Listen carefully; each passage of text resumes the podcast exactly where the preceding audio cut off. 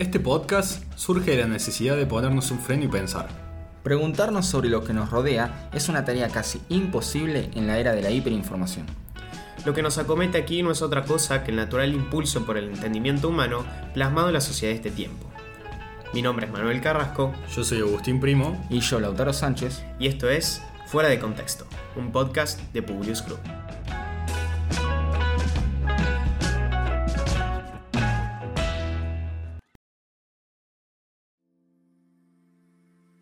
Corriente escuchar en este último periodo frases como el capitalismo no va más, hay que repensar el sistema, necesitamos un nuevo acuerdo, capitalismo es frágil, entre otras, donde es evidente el sesgo y bueno, la carga ideológica que conllevan. Desde jóvenes hasta presidentes hacen alarde de estas expresiones, que bueno, carentes de profundidad, tratan de generar un sentimiento complejo.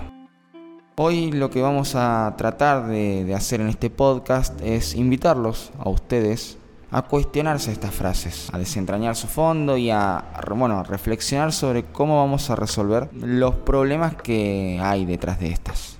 Antes que nada, la primera salvedad que quisiera yo efectuar es tratar de definir al capitalismo.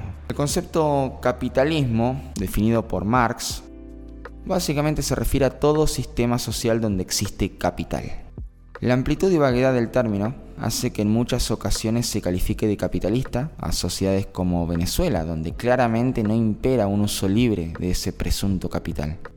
La utopía no es nuestro norte, por lo que para esclarecer el entendimiento de la realidad vamos a calificar el sistema de intercambios de bienes y servicios como libre mercado.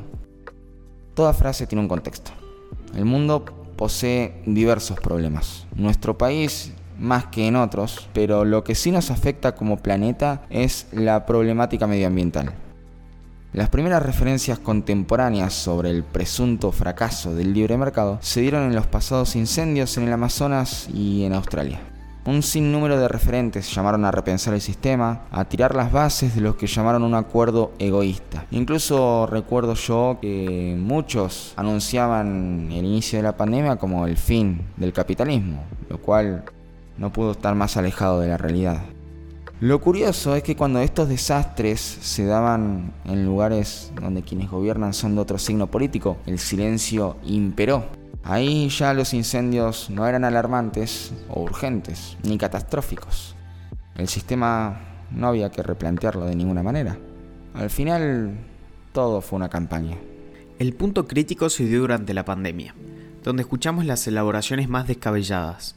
Se llegó a decir que esta era la oportunidad para finalmente terminar con el capitalismo de una vez por todas. Los gobiernos ganaron un terreno increíble por sobre las personas. A día de hoy se siguen violando los derechos humanos justificados en el miedo.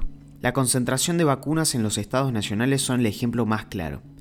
La tendencia es confiar en un grupo selecto de personas que manejan a discreción la vida de millones. En su visión, las personas en su individualidad son malas por naturaleza, seres incapaces de resolver los problemas que los rodean, entes sin cooperación ni progreso común. El COVID-19, tergiversado como problema medioambiental, es el punto más bajo del discurso iliberal. Pero ¿cómo salimos de esta? ¿Cómo nos podemos librar de un discurso así? Yo creo que es tomando conciencia. Hace casi 200 años ya se esgrimían las primeras críticas al sistema de libre comercio, un sistema imperfecto donde paulatinamente se fue incluyendo soluciones para favorecer a quienes la padecían.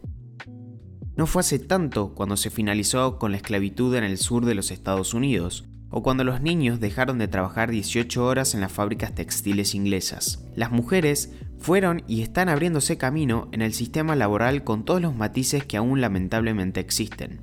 El progreso de las sociedades viene de la mano con el perfeccionamiento del sistema. Por supuesto que la explotación existe en muchos lugares del mundo y que hay mucho por mejorar. Pero ¿qué mejor que ponernos en campaña para hacerlo? El medio ambiente es nuestro principal problema generacional.